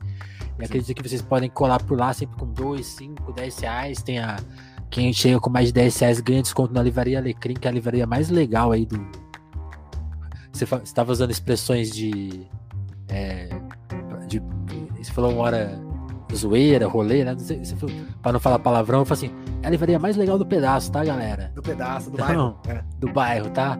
Que eles fazem uma super curadoria de livros, isso aí, essa parte é, é mais séria e livros usados, livros novos, né? Então, se, por exemplo, você quer comprar o livro da Sabrina, tem lá coisas do Gabriel Garcia Marques, pô, assim, tudo é muito cuidadoso o trabalho deles e se você colabora com 10 reais, ó, é bem pouquinho, nosso apoio, se você ganha desconto 15%, era um desconto mensal uma época, então você só podia fazer uma compra por mês, mas agora ele é para quantas compras você quiser ao longo do ano. Se quiser comprar 30 livros todo dia, o desconto funciona igual para cada compra. Então, 10 reais pra gente já te garante essa super vantagem lá na Livraria Alecrim. Então fiquem atentos. Que é isso, o apoio é um jeito de colaborar com a gente. Como a gente tá em mais de uma plataforma, né? Fica, às vezes fica meio estranho falar da Twitch, né? Porque, tipo, eu tô ouvindo a versão podcast, que Twitch é essa? Mas se você já ouviu esse papo, você entendeu o que é Twitch, sabe que a gente também tá lá, então também a gente, a gente trabalha com inscrição, com sub. É, fica à vontade. A gente só não trabalha com pagamento no YouTube, porque no YouTube tem que ter mil inscritos. E a gente não tem mil inscritos no YouTube ainda pra tirar dinheiro deles. Então. Tem que ter mil? Tem que ter mil. Na, na Twitch você tem que ter 50. Então. Tem que ter 50 seguidores para você poder. Mil é muito alto, cara. É, mil é, é muito alto, mas o YouTube é muito rígido. Ele é muito louco. Tem, tem, tem, tem, tem aquele também de 4 mil horas assistidas. Assim, esse eu acho suave, porque se você faz uma quantidade de vídeos, você vai bater uma hora, tudo bem. Uma hora você vai, é. Uma hora, mas é, é... Ao longo de um ano as pessoas vão te assistir quatro meses. Até, até não gosto desse argumento, mas tipo assim, se não tem esse volume é porque alguma coisa você tá fazendo errado. Agora, mil inscritos, eu acho tipo assim, e se, e se meu nicho só tiver 500 pessoas, o que, que eu faço? Chora. O YouTube não tá nem aí pra você. É, então. Pô, eu tenho 500 pessoas que me assistem direto, elas são fiéis, assim, é, é uma coisa única. Não tem como monetizar dentro das regras atuais. Mas na Twitch então, tem, né? Por isso então, que eu então. acho um pouco mais aberto, né, pra quem tá começando. Então, quem quiser dar o seu dinheiro via Twitch ou via Apoia, seja muito bem-vindo. Eu vou agradecer rapidinho, Ian, a turma claro. que cola por lá, que é uma das vantagens. Eu leio o seu nome e te agradeço todo episódio. Então, eu quero agradecer a Adriana Félix, André Camurça, a Dagmar Pinheira, Dava Brantos, Douglas Vieira, Ismália Santos, Jéssica da Mata, Lívia Rossati, Romanelli, Sabrina Fernandes, Gabriel Nunes, Matheus, Matheus Botelho, Tatiane Araújo, Pedro Duarte, Eric Marlon, Diogo Burilho, Kleber Monte, Davidson Matil, Juan Barborema, Moara Juliano, Vitor Breda, Lucas Monteiro, Augusto Batista, Matheus Fonseca, Ana Martins, Thiago Benique, Marcelo Pereira, Guilherme Rui e Caio Teixeira. Acho que eu falei todo mundo. Romanelli, Sabrina, acho que eu falei todo mundo. Muito obrigado, turma. E quem está assistindo aí, se quiser chegar pelo após, fica o meu convite. Ian, brigadão, cara. Super papo. Prazerzão conversar mais com você. Eu desejo convite. bom trabalho aí, que história você consiga segurar as pontas sozinho, precisando da gente, tamo aí. Bora e fazer aquele é isso. é, coletivo. Já tá combinado. Já tá combinado. Ó, antes da gente encerrar, deve fazer a raid. Deixa eu ver quem tá na, de raid aqui hoje. Vou mandar pra Dimitra, beleza? Colhem lá na Dimitra. Tá com a galera assistindo ela agora. Lembrem do telefonemas. Comenta que você já dá uma mentira lá, fala assim, não, já, já escutei o seu telefonema, estava muito legal. Aí depois vai escutar. Opa, bati, até bati aqui, ó. Não, não, não mintam então, ó. Até bati aqui, vocês mentirem. Não façam isso. Mas escutem o telefonemas da Dimitra, tá? Acabou de entrar no, no feed no Spotify, no Google tudo mais. Brigadão ao turma que tá aqui no chat dando coraçõezinhos soviéticos aí, ó. Muito obrigado, turma. Ian, valeu. Até a próxima, então. Qualquer momento a gente volta com mais telefonemas.